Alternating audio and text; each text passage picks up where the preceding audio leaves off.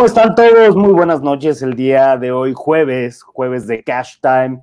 Eh, hoy estamos transmitiendo en vía remota, no estamos en el estudio, pero estamos aquí con mucho gusto de tenerlos en el programa. El día de hoy tengo un invitado, un invitado que es de Sudamérica, él es de Argentina, es una persona que tiene mucho conocimiento en todo este tema de lo que justo hoy vamos a platicar, ¿no? Él es Mariano Sardanz, él es ingeniero industrial, él estudió parte de su universidad, bueno, complementó sus estudios universitarios en Berkeley, desarrollando una trayectoria bastante interesante en Estados Unidos y, en, varios mercados, principalmente en Latinoamérica.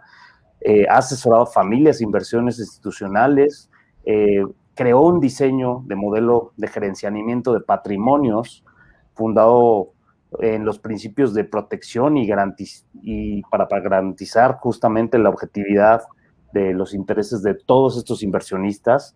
Eh, lleva publicados una gran cantidad de artículos y bueno, y él es CEO de, de una empresa llamada Genera, generacionadora de patrimonios FDI. Corrígeme si estoy mal, mi queridísimo Mariano, muchas gracias por tomar esta, esta plática desde allá, desde Buenos Aires, y, gracias por estar por acá.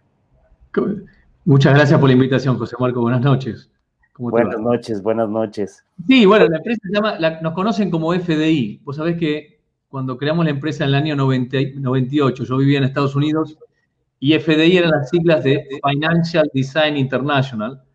Y obviamente lo acortamos como FDI y nos conocen como, como, como, una gerenciadora de patrimonios, ¿no? Un concepto que en Latinoamérica es poco visto, pero en el mundo desarrollado eh, eh, cada vez más familias, es muy popular un servicio donde eh, vos tenés un equipo donde se ocupa de eficientizar tu patrimonio, ¿no? Las cuestiones financieras, impositivas, legales, sucesorias y hereditarias. ¿no?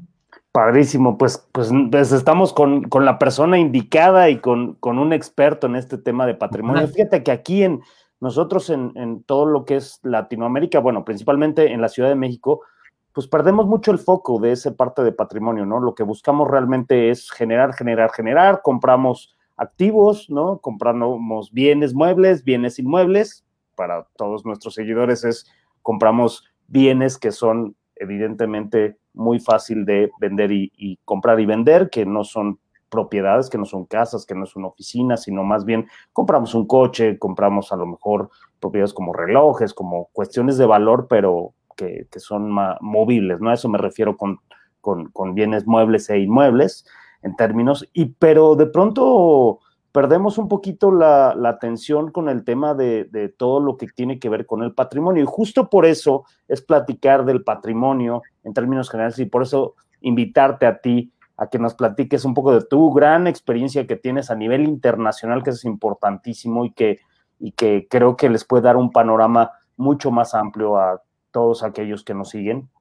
Y bueno, lo primero que, que preguntamos para este programa es, realmente sabemos administrar, sabemos eficientar nuestro patrimonio. De acuerdo a tu, experiencia, Mariano, ¿tú crees que sabemos administrarlo? ¿Sabemos eficientarlo? Bueno, yo creo que, siempre se puede un poco más. Yo digo siempre, eh, eh, y es de donde insistimos, insistimos, ya el hecho de que estés ahorrando e invirtiendo, ya eso es un gran trabajo.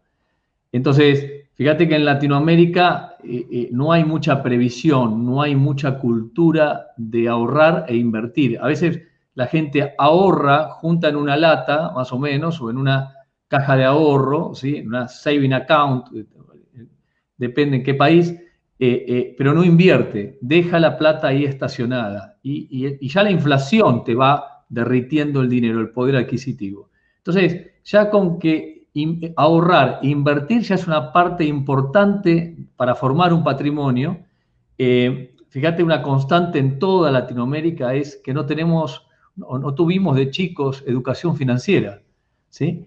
Y eso es una catástrofe, realmente. Es una, situación complicada porque al no tener una educación financiera, ya no te enseñan eso de, chiquito, de gurí, ahorrar e invertir, ¿sí? Ya de, chico e ir juntando e invirtiendo. Después ves en qué países es conveniente o no invertir. Ahora vos fíjate que cada vez es más fácil abrir una cuenta e invertir en el mundo. ¿sí? Ya ni, ni siquiera necesitas pasar a través de, los, de las casas de bolsa o de los bancos locales. Puedes fácilmente abrir cuentas en Europa o en Estados Unidos e invertir en el mundo. Y cada vez gente más chica está haciendo eso. Pero si tuviésemos la cultura eh, eh, eh, y la educación financiera como tenés en Europa o como yo la viví en los Estados Unidos, que, desde, el kinder, desde el jardín, los, niños ya empiezan a entender esta cultura de, por ejemplo, invertir en acciones. ¿sí? Las acciones, la gente sabe que, viste, para, para, los latinoamericanos las acciones son riesgosas, riesgosas, como que tradujeron literalmente lo que el americano llama risky, pero lo llama risky por la volatilidad. ¿sí? En el largo plazo lo más conveniente, pero en el mediano plazo tiene volatilidad. Pero ese es el concepto de risky. En el español se lo tradujo como riesgoso. Entonces la gente pierde, piensa que va a perder todo. Ahora, si es una cartera bien diversificada de acciones, es lo más conveniente. Entonces, ese es el problema que tenemos en Latinoamérica. Ya desde el vamos no tenemos cultura financiera, no tenemos educación financiera. Y eso, ¿sabes dónde lo ves, José Marco? En los empresarios también. Totalmente. De hecho, perdón que te interrumpa, pero justo, ¿no? Desde pequeños, lejos de, invitarnos y de, y de enseñarnos a ser empresarios o negociadores o emprendedores o inclusive de pronto tener esa ideología de hay que ahorrar, ¿no? O sea, a los pequeños, ¿no? Si les dan a lo mejor lo que llamamos aquí en México el domingo o la mesada o no, no sé cómo lo denominan ustedes por allá, pero, pero de pronto a los niños es de, bueno, cada domingo te doy algo de dinero, ¿no? O el abuelo que les da, pues evidentemente la primera idea es tengo dinero y voy a gastarlo. Y está bien, eres pequeño, eres chavo y te quieres comprar cualquier cantidad de cosas, pero si de alguna manera desde pequeños justo empezamos a, a, a, hacerles inclusivo esa parte de, como dices tú, bueno, de esos a lo mejor 10 pues ahorra un 10% y gástate 9 y, es, y este, pues guárdalo y luego lo vas guardando y ya que tengas una cantidad importante compras algo, ¿no? Y ahí es donde empieza esa cultura de, ¿no? Ahorro, invierto y compro, pero para inversión, para, para futuros, ¿no? Como tú dices, ¿no?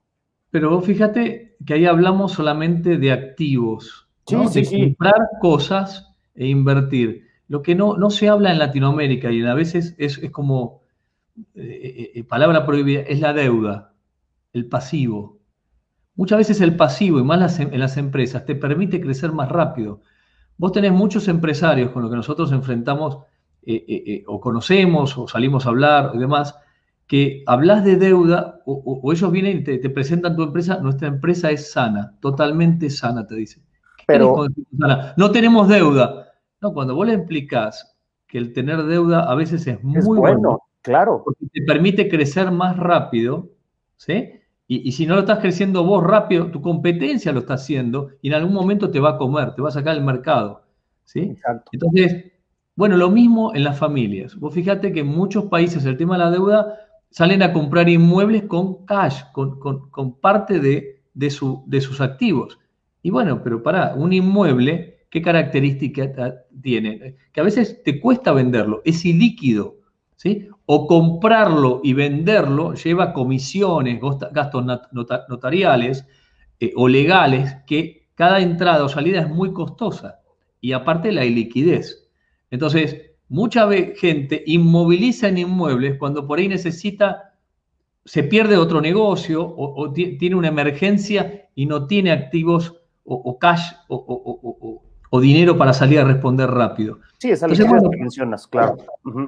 Por eso el concepto financiero de cuándo conviene invertir en uno o en otro activo o el tema de la iliquidez, ¿no? Que mucha gente queda entrampadas. Las empresas, acordate que las empresas general, eh, eh, casi en un 100% quiebran por lo financiero, no por lo económico. Por ahí el punto de economía está fantástico, pero trastabillaron en un momento por una cuestión financiera, no pueden, le piden la quiebra, chau, desapareció la empresa.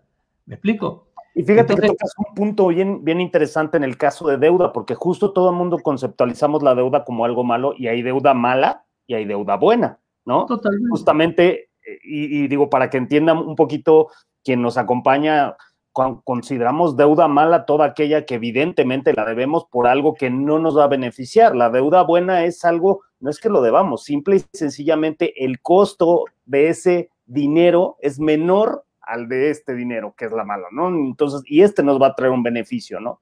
A un costo menor, vamos. Totalmente. Por eso hay que ver justamente qué negocio. Eh, a ver, José Marco, ¿qué, pasa muchas veces? Hay, hay, gente que sale a tomar, eh, eh, que pasó el último año, muchísimos inversores salieron a tomar deuda contra sus carteras de inversiones en el extranjero, principalmente en Europa y en Estados Unidos con tasas muy bajas. Y tomaron esa plata, por ahí antes de la pandemia, tomaron ese dinero para comprar inmuebles. En el medio de la pandemia, esa cartera se destrozó, cayó, cayó de, cotización. Y esa gente, de repente, la institución financiera le vendió todo, le realizó todo, porque quedó por abajo de las relaciones técnicas. Claro, salió a tomar dinero prestado contra un colateral, una garantía que es líquida y que de repente Gallugo que salía a venderla, para salir a comprar algo ilíquido. No, ahí lo que eventualmente, lo conveniente, ¿qué era? eventualmente salir a comprar un inmueble dejando como garantía el propio inmueble. Claro, por supuesto. Eso es básico, básico en los Estados Unidos y en Europa, no tan básico para los latinos. Porque también no lo entendemos y no estamos acostumbrados a eso, ¿no? Realmente también la ideología latina justo es eso, junto, junto, junto, junto, junto el dinero y ya que tengo una cantidad importante, entonces me volteo y compro el bien o compro, ¿no? y entonces ya nada más lo que me resta es lo que puedo poner, o, sea, eso es lo que pago, ¿no? Y, justo en Europa y en Estados Unidos es todo lo contrario, es dame el crédito a un crédito bajo y entonces lo que voy haciendo es voy recapitalizando ese dinero de tal suerte de que sí lo hago a más largo plazo, pero el costo de ese dinero es mucho menor, entonces me conviene más el ir pagando poco a poco a meter todo ese dinero que ya ahorré a algo que pues no tiene un beneficio, ¿no? Entonces... Totalmente. Otro tema es el, cuando uno planifica o toma una decisión, tiene que ver el todo. ¿A qué me refiero el todo? Bueno, cuánto tengo en el banco, cuánto tengo en una casa de bolsa, en qué está invertido, cuánto tengo en inmuebles, cuál, cuál es o cómo son mis ingresos, mis ingresos corrientes, mi empresa. ¿sí? O sea, cuando analizo qué invertir, tengo que ver todo el patrimonio. ¿sí? Por eso cuando... El panorama desde arriba, ¿no? Para que puedas obviamente ver también lo que hay alrededor, o sea, lo que hay alrededor del mercado. Si es que, si es que donde lo tengo, esa tasa de interés que está generando o ese rendimiento es menor o mayor, ¿para qué? Para tomar una decisión y ver en cuál de los dos lugares lo puedo poner, ¿no? Eso es lo básico que te tiene que preguntar siempre cualquier asesor eh, eh, que te atiende en una casa de bolsa, que te atiende en un banco ¿sí? Eh, cualquier asesor financiero, viste que lo más normal en, una, Latinoamérica, lo primero que te tenía que preguntar, eh, para poder sugerirte, primero te tiene que ocultar, es como un médico, primero tiene que ocultarte, primero tiene que hacerte los análisis, verte, hacerte un check-up y ver la situación y recién ahí poder asesorarte. Ahora, fíjate a cualquier banco, cualquier sociedad de bolsa o casa de bolsa, anda y hacerte asesora. Pregunta, eh, fíjate si te pregunta esas cosas que son elementales. ¿sí? Que son elementales porque yo, a ver, viste que generalmente los latinos son rentafijistas, plazofijistas, son, compran inmuebles, viste, siempre muy conservador. Eh, está bien, pero los plazos de esos bonos, los plazos de esos títulos que vos salís a comprar y que van a vencer, tienen que ser eh, dependiendo también el resto de, tus obligaciones que tenés. Depende también de, con qué activos tenés para salir a responder ante una emergencia. ¿Me explico? Depende también de tus ingresos, en qué rubro estás. Entonces, son cosas muy importantes para armar, para asesorar, ¿me explico? Para eficientizar. Y después una cosa que es clave, la parte de impuestos. Eh, Latinoamérica, generalmente los, los, inversores tienen a su contador, que sería en Estados Unidos como el CPA, ¿sí? Pero nunca, es muy raro encontrar que trabajen también con un tributarista. Con un especialista en tributación. Que aquí lo llamamos fiscalista. Un fiscalista, exactamente. Un fiscalista que te ayuda en la planificación fiscal nacional e internacional. El contador o el CPA es el que te liquida los impuestos, ¿sí? El que dice, bueno, a ver, José Marco, ¿qué ingresos tuviste? ¿Qué gasto tenés? Bueno, tenés que pagar tanto impuesto. El fiscalista lo que está buscando continuamente es llevándote por el camino menos gravoso desde el punto de vista fiscal, desde el punto de vista tributario. Es el que conoce la norma o las normas locales o internacional al detalle y encuentra lo que serían los tax shelters, los, resquicios tributarios para eh, eh, evitar pagar impuestos de más. Por eso es la clave. Nadie está obligado a pagar impuestos de más. Bueno, los, por ahí hay gente que ya aprendió de eso, se da cuenta cuánto ha estado pagando de más. Bueno, eso, eso es una, una parte muy importante. Y también después el conflicto de interés. Depende mucho quién te atiende. O sea, si esa persona que te atiende, que te asesora, es compensada de alguna forma, sus retornos, sus ingresos, depende de que te venda algo, ¿sí? Y va a tratar de venderte lo que más le conviene, ¿sí? Es así. Nosotros estamos llenos de ejemplos este, para contarte ejemplos a nivel legal, a nivel eh, tributario o a nivel financiero. Pero continuamente, si vos tenés enfrente una persona que comisiona, ¿sí? Y ahí es donde tenés que tener mucho cuidado a ver si te está vendiendo lo que vos realmente necesitas o lo que más le conviene a él, ¿no? Claro, por supuesto. Sí, de alguna manera, pues es bien importante también saber, o sea, tener un portafolio, ¿no? En donde se sepa perfectamente qué es lo que se tiene, por eso se llama portafolio, ¿no? ¿Qué es lo que tengo en ese portafolio? Tengo líquidos, tengo, ¿no? O sea, ¿y con qué, a qué me refiero? Tengo cash, tengo dinero ahorrado en el banco, tengo una propiedad, este, estoy buscando comprar otra propiedad, etcétera, ¿no? Entonces, con, con toda esa diversificación y evidentemente también las obligaciones, como tú lo dices, con toda esa diversificación de portafolio, como dices tú, yo llego con el financiero, con el fiscalista y entonces van a ser mis doctores y me van a decir, ok, tienes que irte por aquí, ¿no? Porque tú puedes invertir hasta este monto para que no afecte tus obligaciones y por el otro lado, el fiscalista te va a decir, y puedes aprovechar los beneficios de esta manera para que no pagues tanto impuesto, ¿no? Que es básicamente el, tema, ¿no? Estamos platicando con Mariano Sardanz. Vamos a hacer una pequeñísima pausa, Mariano, y, este, y regresamos con, con el tema. Eh, hay algunos comentarios, entonces ahorita eh, leemos algunos de los comentarios que nos están haciendo por acá. Regresamos en unos minutos, segundos.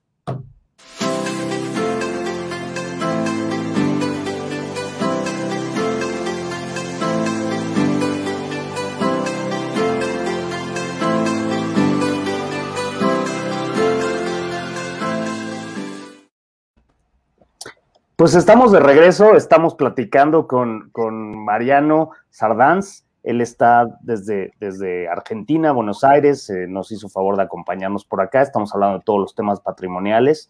Tenemos algunos saludos aquí de, quien nos está eh, visitando por acá.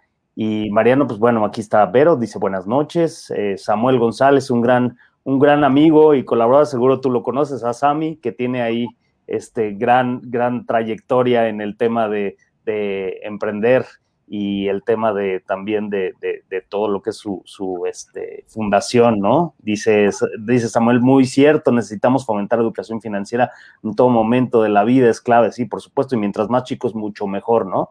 Eh, nos pregunta Dani, Dani Melán, dice, ¿un crédito hipotecario es una deuda buena o una deuda mala? Depende. Depende de qué estoy comprando, a qué tasa lo estoy comprando, depende cuánto me permite reducir, perdón, deducir ese costo financiero del gobierno. Viste que en los diferentes países vos podés deducir la carga financiera o el costo financiero en mayor o menor medida, ¿no? Entonces depende, depende de qué vas a comprar. Eh, eh, eh mira, para que lo quiere, ¿no? También. Totalmente. Un tema, eh, importantísimo. Fíjate que en Latinoamérica estamos acostumbrados a comprar el inmueble ladrillo, el que tocamos, ¿viste? El inmueble ladrillo. Ahora, en el mundo, en Estados Unidos, ya hay una ley del Congreso de, los 70 donde eh, se estructuraron los, que, unos instrumentos que llaman REITs. REITs es, eh, eh, que son las, las, siglas de Real Estate Investment Trust. ¿sí? Son fideicomisos inmobiliarios que cotizan que es lo que, lleva, lo que llamamos en México o en Latinoamérica las famosas fibras, ¿no? Exacto. Que es Pero sobre, el, sobre bienes raíces. Exacto. Entonces convierten en algo muy líquido a un activo subyacente que es ilíquido, ¿sí? Entonces, hay por ejemplo, en Estados Unidos, en otros países también, pero en Estados Unidos hay una ley del Congreso que obliga a los REITs a distribuir como mínimo, como mínimo, el 90% de las ganancias que generan todos los años. Cotizan en bolsa. Entonces, al cotizar en bolsa, el mismo mercado los premia o los castiga con mayor o menor... Entonces, continuamente son súper eficientes en la administración, súper eficientes en, lo que compran y se eh, especializan en un cierto rubro. Vos fijate que tenés 15 categorías de inmuebles para comprar. Tenés inmuebles residenciales, dentro de los residenciales tenés lo unifamiliar, el multifamiliar, hospitales, hoteles, Timberland, viste todo lo que es negocio claro. servidores. Hay 15 categorías. Eso la gente recién ahora lo está aprendiendo. Y vos sabés que a través de discount brokers en los Estados Unidos, vos comprás la participación en estos REITs sin comisión y los vendés sin comisión en nanosegundos. ¿Me explico? Y es una forma mucho más eficiente que salir a comprar el inmueble, y más cuando lo compras a la distancia. Vos pensás, estás en Guadalajara, estás en Ciudad de México, y salís a comprar una propiedad en, no sé, en Miami, en, en, cualquier otra ciudad, automáticamente, ¿qué necesitas? Un administrador. Ya a la distancia, un administrador. Porque entonces tiene que pagar los impuestos, tiene que pagar todo lo que tiene que ver con la propiedad fuera de tu, de tu, de tu zona, ¿no? O de tu país. Marco, cuando vos tenés un administrador, el negocio ya pasó a ser del administrador, no tuyo. Claro. ¿Sí? Empiezan las malas gestiones, empiezan eh, eh, arreglos que no se necesitaban arreglos. En la distancia es muy difícil controlar eso. Por eso el negocio de alquilar y comprar perdón, de comprar y alquilar, es un negocio de cercanía. Cuando ya se está a, cientos de kilómetros de distancia, ya dejó de ser negocio para vos. Entonces, ahí donde los REITs son muy convenientes y así podés comprar inmuebles de las 15 categorías que vos querés, de todas o específicamente una, en Estados Unidos, en Europa, en Asia, en donde vos quieras, y es mucho más eficiente no solamente desde el punto de vista financiero, del punto de vista de liquidez y del punto de vista tributario, que es fundamental. Entonces, pues, ahí es donde tenés que ver, ¿qué me conviene? ¿Este inmueble eh, eh, físico ladrillo o me conviene el inmueble tipo RITS, que es donde invierten hoy las grandes universidades del mundo, los fondos de pensión? No salen más a comprar edificios. Usan, invierten a través de RITS. Y aparte los RITS usan algo que es todos quisiéramos tener, que es el apalancamiento, lo que hablamos antes. Se apalancan. ¿Sí? ¿Qué es lo que todo inversor quisiera hacer? Apalancarse, deducir de impuesto el costo financiero y salir a crecer más rápido. ¿Sí? Totalmente de acuerdo. nos preguntan también, eh, muy interesante, felicidades, ella es, Brenda, asesorados en el tema de impuestos no debe ser una historia de terror. Pues no, siempre y cuando obviamente el fiscalista, en este caso, eh, pues, pues, te dé una estrategia interesante para, tus inversiones o para lo que tú tienes guardado en tu banco, ¿no? Nos pregunta Sam, dice, ¿cuál es la perspectiva de inversión inmobiliaria en, en Latinoamérica, particularmente en México y Argentina, que al parecer los gobiernos no apoyan a estas actividades? Bueno, a ver, nosotros, nuestro centro, nuestro... Eh, eh, casa matriz es Montevideo. ¿sí? Yo, yo por, por, tema familiar tengo que estar todos los fines de semana en, Buenos Aires. Tengo mis nenas en Buenos Aires, dos nenas, dos hijas. Eh, eh, nosotros, nosotros tenemos clientes en 14 países. ¿sí? Tenemos más de mil clientes a quienes les generamos, gerenciamos sus patrimonios y después casi 2.000 clientes más a quienes le hacemos un servicio de revisión de carteras. ¿sí? ahora bien, Argentina, eh, eh, México y Argentina se los ve más o menos mal. Ahora, México al lado de Argentina es una panacea, es un oasis. Ok. Entonces, a veces hay que sacar la cabeza para decir, a ver, ¿estamos mal o no estamos mal? Viéndolo desde afuera, eh, México está muy bien. Ahora, vamos al objetivo, la pregunta acá, desde el punto de vista inmobiliario. México está en una situación, yo te diría, y quizás medio como España, eh, eh, eh, junto con el, con el euro y la comunidad, comunidad europea, donde España tiene que hacer las cosas bien, no le queda otra, aunque a veces se revela. México de alguna forma tiene a Estados Unidos que también de alguna forma lo obliga a hacer las cosas bien. Entonces, existe crédito en México, existe una mejor, te diría, clima de negocios.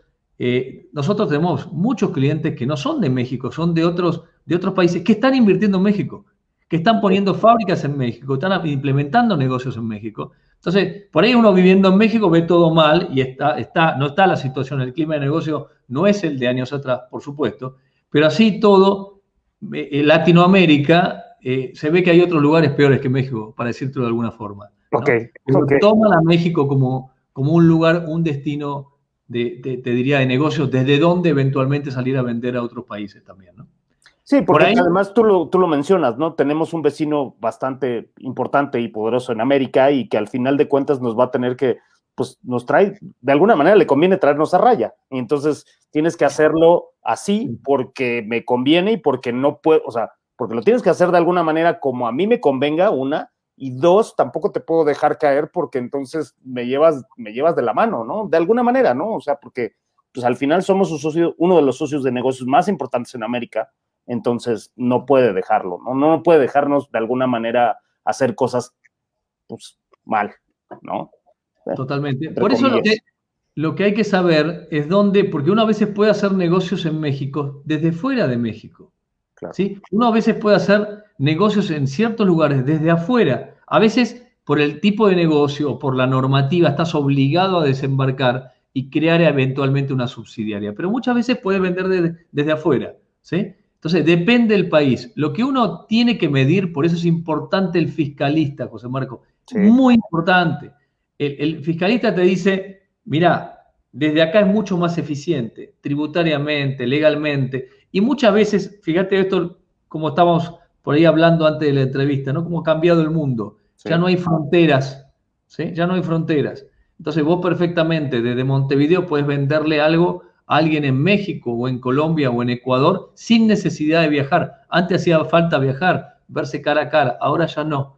Entonces muchas veces, muchas empresas ya se están replanteando las estructuras que tienen, en qué países las tienen y si realmente las necesitan. ¿sí? Y ahí es donde viene la eficiencia no solamente por el lugar físico, sino también por la cuestión tributaria. Si vos te asentás con una sociedad en México y vas a tener que pagar impuestos en México, más allá. Ahora vos puedes, desde una empresa del exterior, contratar a personas de México de la forma de contractor, ¿sí? de forma independiente. Ellos trabajan para vos, programan para vos, dan servicio para vos, por ahí en otros lugares del mundo. Ahí hay que ver, obviamente, las regulaciones laborales también. Pero cada vez más la tecnología se está llevando por delante las normativas. Entonces, ahí es donde el, mercado está obligando ya a los países a replantear esta estrategia de ir y salir a romper todo, o poner normativas que son antinegocios. ¿sí? Claro, y es un área de oportunidad para todos, ¿no? Porque justo como dices, ahora ya no nada más tienes tu localidad tu país para poder invertir, si no puedes traspasar, ¿no? Y irte a otros lugares en donde, de alguna manera, con cierta asesoría, evidentemente, y con cuestiones justo de eh, ver cuáles son las alianzas, cuáles son estos, eh, estos eh, internacionalmente hablando, cuáles son estos este, convenios que se tienen internacionalmente, ¿para qué? Pues para efectos de no doble tributación, para que pueda nada más tributarse de un solo lado, que esos beneficios puedan tener y no, y no antes se hablaba mucho, ¿no? De que, ah, vamos a invertir, invierte en un paraíso fiscal. Eso poco a poco ha terminado, ah, o sea, poco a poco se ha borrado, ¿no? Y más bien es, vamos a invertir en un lugar donde también haya una tributación, pero que nos convenga, ¿no? En todo momento. El diferimiento tributario, ahora es la técnica. la mayoría de los países ha implementado la normativa donde las estructuras de offshore o de baja tributación fiscal pasan a ser transparentes, como si no tuviesen. Claro. Entonces tenés que usar otras jurisdicciones que no son offshore, no son consideradas, no están en lista eh, gris, por ejemplo, de la OCDE, eh, eh, y tu país te permite, por eso hay que ver cada país, tu país, tu país te permite que sea una sociedad operativa, que pueda salir a diferir impuestos. Y el diferimiento es una forma de ahorrar también, ¿no? Sí, claro. para adelante en los impuestos. ¿sí? y después están las estructuras, los fideicomisos, que no solamente sirven para blindar, no solamente para planificar la parte sucesoria y hereditaria, sino también como planificación tributaria. Muy importante. Oye, Mariano, y platícanos algo. Estamos platicando aquí con Mariano Sardanz. Recuerden seguirnos en todas nuestras redes sociales. Estamos en Facebook, estamos en Twitter, estamos en Instagram, en YouTube y posteriormente lo subimos como podcast en, Spotify. Estamos teniendo una plática súper agradable aquí con Mariano, que es experto en este tema patrimonial. Y, bueno, todo el mundo dice patrimonio. ¿Cómo definirías así fácilmente para todos aquellos que nos ven que piensan que el patrimonio es tener nada más mi casa? Aquí mucha gente le dices, ¿tienes algún patrimonio? No, no tengo casa. No, no, pero es que no nada más eso es tu patrimonio. ¿Qué más tienes? ¿No? Entonces, ¿cómo lo podrías definir? Fácil. Bueno, el patrimonio es lo que, lo que uno tiene adquirido, que puede ser una casa, puede ser una cuenta bancaria. Dentro de la cuenta bancaria puede ser un plazo fijo o puede ser acciones. Es lo que uno tiene. ¿sí? El, patrimonio, la diferencia, llevándolo a una empresa, el patrimonio neto de una empresa, es la diferencia entre el activo y el pasivo lo que realmente termina siendo mío. Si yo tuviese que salir a vender todo, y suponiendo que todo es líquido, es lo que finalmente me termina quedando. ¿sí? Ahora, cuando eh, hablamos de eficientizar el patrimonio y subir el activo, ¿cuál es la idea? Subir el activo y bajar el pasivo. ¿Sí? O, subir el activo adquiriendo pasivo, adquiriendo, pero a baja tasa. Entonces, que mi rentabilidad del activo sea menor que el costo financiero que yo tengo por la deuda. Totalmente. Que el pasivo no. sea tan pasivo, digamos. Totalmente. ¿No? De eso se trata. Eficientizar es, es lo, que realmente termina siendo mío, que es el activo menos el pasivo. Entonces, buscar ampliar el activo y a veces es muy bueno, como decíamos antes, tomando deuda. Depende de los casos. Entonces, ahí es donde la clave. Ahora, José Marco, hay una realidad. Eh, el empresario muchas veces no tiene tiempo de fijarse en estas cosas. Está metida toda su neurosis en salir a vender, en salir a crear, en salir a armar el marketing. Como, está muy metido en eso. Entonces, bueno, ahí es donde, si no tenés tiempo, porque nos pasa a nosotros también. Nosotros somos 29 personas, somos 29 personas distribuidas en diferentes países. Eso es FDI. De los cuales, de esas 29 hay 5 personas que somos socios. ¿sí? Y nosotros también estamos todo el día, todo el día pensando bueno, nosotros también necesitamos justamente, o alguno de nosotros, que es lo que pasa, uno de nosotros es el que cuida todo y eficientiza los patrimonios del resto de los socios. Uno se ocupa. Pero si vos no tenés a alguien interno que se ocupe de eso, por ejemplo, mi cartera yo no me la manejo, me la manejan tres personas porque ellos son los que pueden tomar. El manejarse uno la cartera, uno mismo, termina tomando decisiones emocionales. ¿sí? salís a comprar cosas que no tenés que comprar o vender antes de tiempo. Y le pasa a uno mismo también. ¿sí? Uno no se puede desafectar de esa emocionalidad. Viste que al cirujano, ¿por qué al cirujano le prohíben operar a un familiar? Porque nunca corta por lo sano. Siempre le quiere salvar la pierna y se la termina engangrenando y termina muriendo el familiar. ¿Me explico? Sobre lo propio no se puede tomar, es muy difícil poder tomar decisiones frías. Entonces ahí es donde necesitas a otro que te ayude a manejar la eficiencia de lo tuyo. Vuelvo a decirte, nos pasa a nosotros. En casa de herrero, cuchillo de palo. Totalmente de acuerdo, sí. Entonces, fíjate en el empresario, el empresario que está todos los días tratando de sobrevivir, y más en Latinoamérica. Viste, en Latinoamérica hoy te dan, mañana te sacan, te cambian las reglas de juego, todo. Es como un malabarista. Y bueno, ahí es donde necesitas un equipo atrás, pero que trabaje para vos, que trabaje para vos, que trabaje sin conflicto de interés, que sepas que ellos ganan lo que vos le pagás y no que están recibiendo retornos, comisiones, coima de diferentes claro. Claro, esos intermediarios. Sí, claro. Es clave el tecnicismo, tienen que saber lo que tienen que saber, pero también es clave que no haya conflictos de interés. ¿Me explico? Que lo que te estén recomendando es porque es tan convencido que lo mejor para vos. Eso es clave. Y en Latinoamérica esas reglas de juego no existen.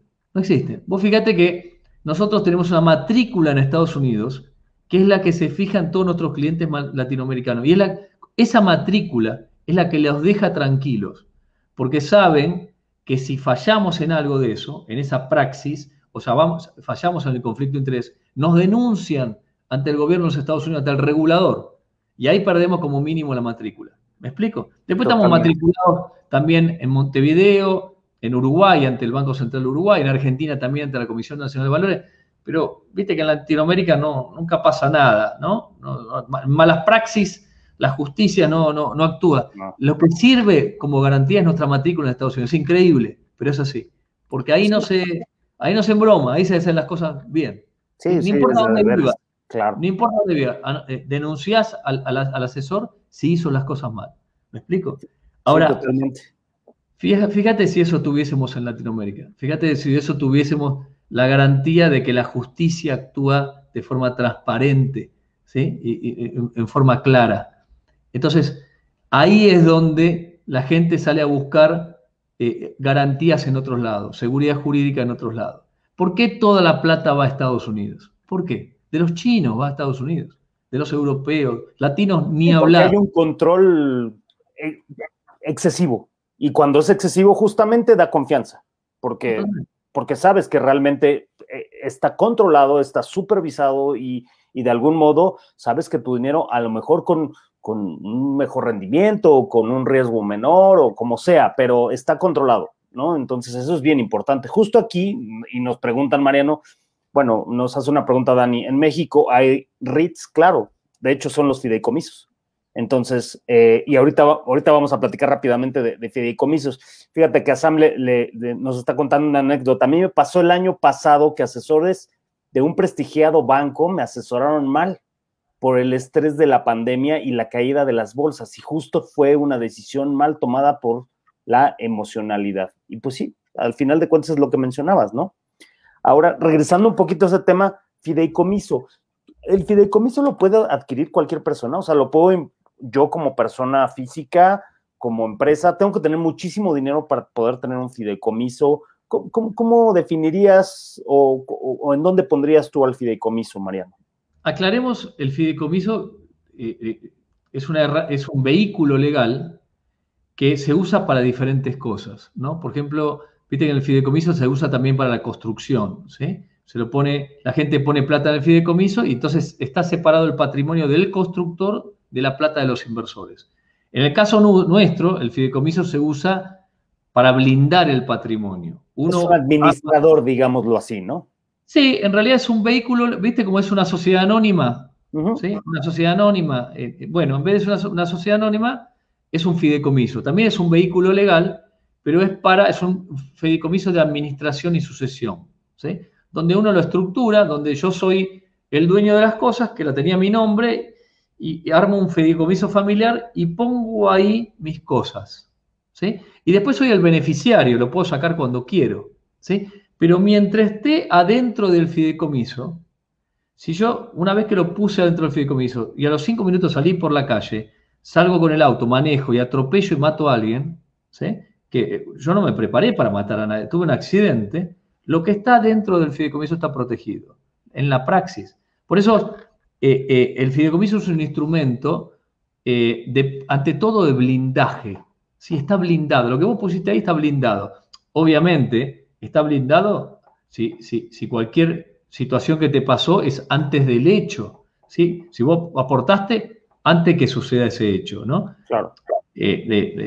vuelvo a decirte, aportaste o, sabes que tenés un, un, problema legal en la empresa y saliste a aportar, cualquier juez va a decir, no, no, usted se insolventó o pasó al fideicomiso o estaba preparando su quiebra o su estafa. Entonces lo van a volver atrás.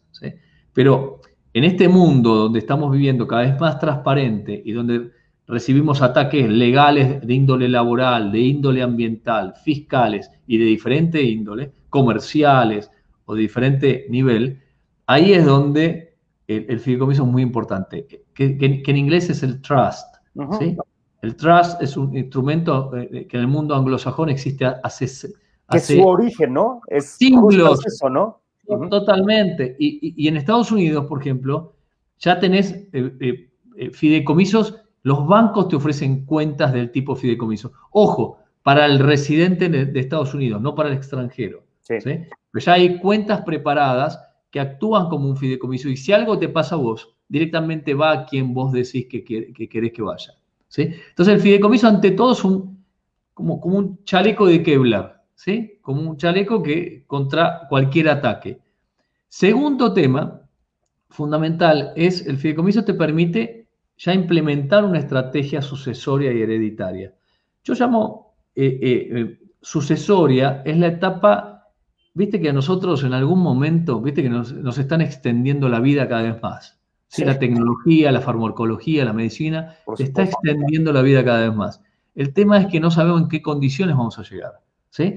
Y, yo creo que en algún momento nos va a pasar a nosotros. ¿no? Viste, todos planifican como si moramos de un día para el otro. No, no vamos a morir de un día para el otro. En algún momento vamos a ir perdiendo nuestras capacidades cognitivas, olvidándonos cómo nos llamamos, qué tenemos, dónde lo tenemos. Y ahí es donde viene, se meten los terceros, ¿sí? Los hijos, los amigos, los familiares, ¿sí? Eh, eh, y, el, y esa es la etapa sucesoria, la etapa donde empezás a necesitar que, la gente te ayude.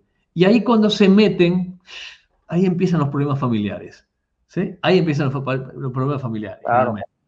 Porque, ahora, suponete que, que, no hay problema familiar. Son de súper confianza tus hijos. Se llevan bárbaro. Ahora la pregunta es, ¿son idóneos para manejar tus cosas? ¿Son idóneos?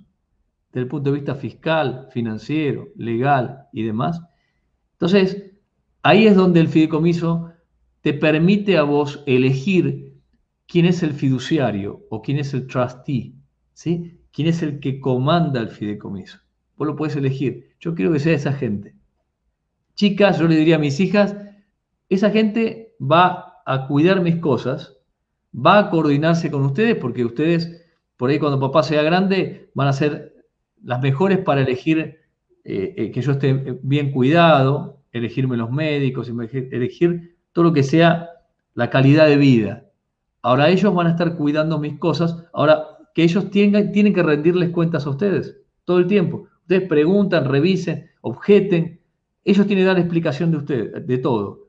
Y si ustedes descubren que hacen las cosas mal, atáquenlos legalmente. Es muy fácil atacar a un fiduciario si hace las cosas mal. Pero el fiduciario es al quien le digo, ¿Cómo quiero que mis cosas que tengan que ser cuidadas? ¿Cuáles son mis deseos? Suponete, por ejemplo, hay personas que, viste, entran en una cuestión médica, decisiones, y, los hijos no se ponen de acuerdo. Viste, hay gente que, por ejemplo, no quiere que las transfundan, ¿sí? no quieren recibir transfusiones, o quieren que directamente una sola persona se encargue de las decisiones médicas. Entonces, bueno, uno puede también establecer en el fideicomiso unas direcciones médicas anticipadas decisiones médicas anticipadas. Entonces yo quiero que si me pasa esto, que actúe de esta forma. Y cualquier cosa que decida él o ella. ¿sí? Y ustedes van a tener que acatarlo. Bueno, lo mismo en cuestiones de, quiero que me mantener mi nivel de vida. El fiduciario va a medir, bueno, ¿cuánta plata él? Va a hacer cálculos actuariales. Bueno, ¿se puede mantener o no se puede mantener eso? Ahora, el día que ya no esté más, que no está más en este mundo, ahí sí yo puedo establecer cómo quiero que mis hijas, que mis hijas reciban las cosas, en tiempo y en forma.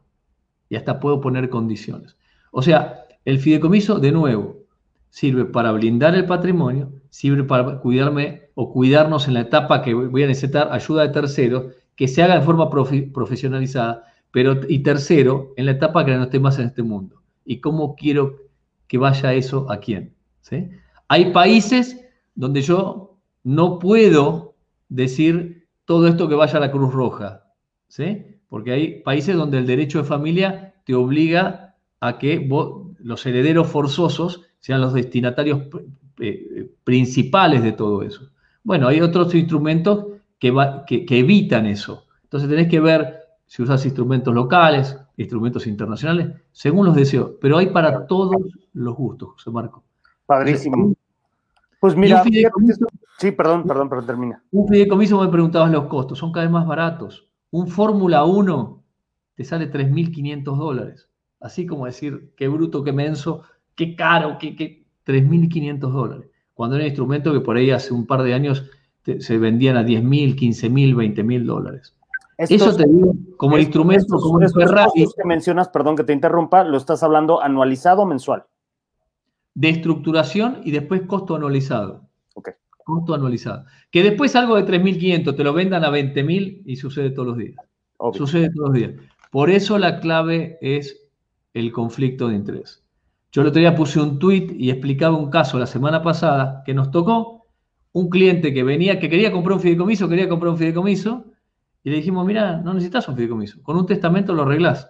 Entonces, casi paga casi 11 mil dólares, algo que en realidad le hubiese costado 3.500, que terminó pagando en realidad 180 dólares, porque no necesitaba eso que, él creía que necesitaba. ¿Me explico? Claro. Entonces, eh, hay esas grandes diferencias. Sí, el tema nada más es acercarse con quien nos pueda de alguna manera dar la orientación y darnos el camino que podamos, eh, que, que, necesitamos, más que querramos, que necesitamos de acuerdo a nuestras posibilidades, de acuerdo a nuestras eh, características, ¿no? De cada una de las personas y justo cuáles son nuestros objetivos a futuro, ¿no? Entonces, como tú dices, a lo mejor no necesitas un instrumento tan desarrollado, como es el de un fideicomiso. A lo mejor única y exclusivamente necesitas un documento de un fedatario, que es tal cual, eh, eh, eh, pues, un, como acabas de mencionar, ¿no? El documento este... un, testamento. un testamento, gracias. Entonces, depende mucho de las, de las circunstancias. Pues fíjate que es muy interesante este tema.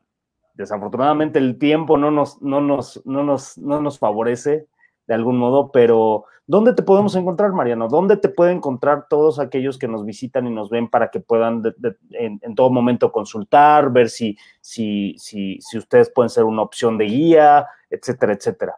Para que nos puedas pues, poner tus redes sociales.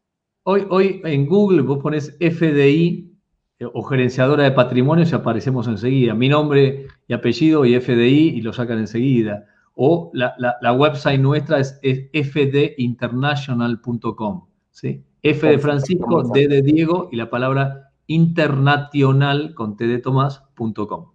Perfecto.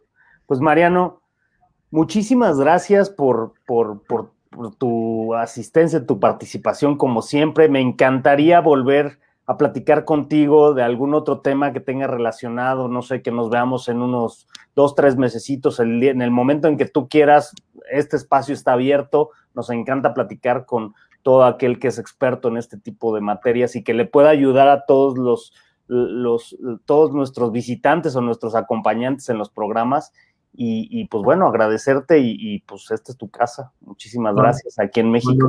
Cuando, vos quieras y agradecerte a vos justamente por esta invitación.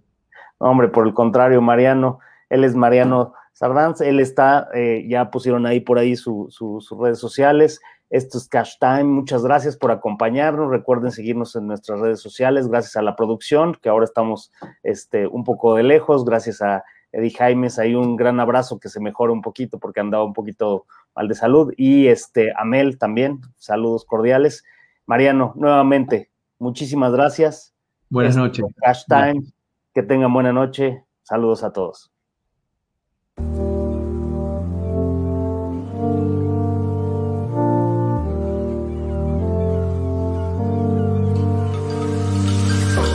Bueno, bueno.